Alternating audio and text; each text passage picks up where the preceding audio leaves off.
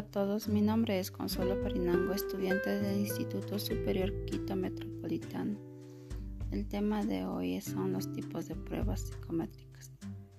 Las pruebas psicométricas nos ayudan en el área de recursos humanos para el reclutamiento y selección del personal.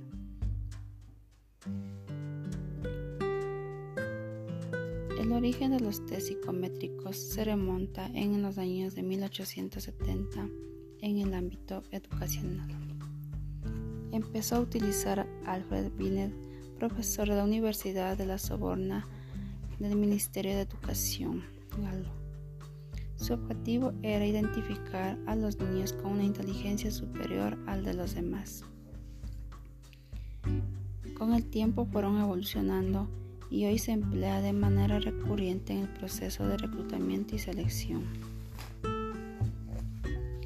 Estas pruebas psicométricas o test psicométricos son herramientas que permiten a los empleadores realizar una aproximación a los rasgos de los potenciales trabajadores, es decir, ir más allá y tener una imagen más general del aspirante. En algunos casos las pruebas psicométricas son formalismo instaurado por el área de reclutamiento del Departamento de Recursos Humanos. Nos ayudan a dejar un método para medir de manera objetiva los rasgos de quienes forman parte de la empresa. Diferencias entre test psicométricos y evaluación psicométrica. Un test utiliza preguntas correctas e incorrectas. Algunos test psicométricos son los de aptitudes, de lógica, de capacidad cognitivo y de lógica.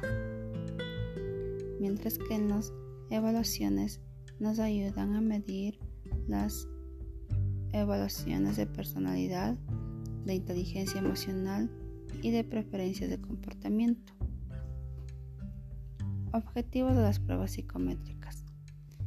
Identifica capacidades, valores, aptitudes, habilidades, competencias, rasgos e incluso hasta el gusto de los participantes.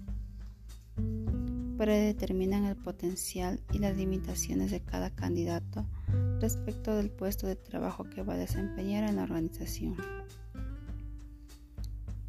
También predicen el desempeño laboral con el comportamiento de cada aspirante. Para esto nos ayudaría una prueba de valores y ética. ¿Cómo aplicar la prueba psicométrica o test psicométricos al aspirante? El aspirante debería estar en un ambiente cómodo, cerrado y tranquilo. El tiempo recomendado para una prueba no debe superar las dos horas. Hay varias pruebas psicométricas. No hay un proceso estándar que exija inclusión o exclusión de algunas pruebas. No hay pruebas malas o buenas ni tampoco correctas e incorrectas.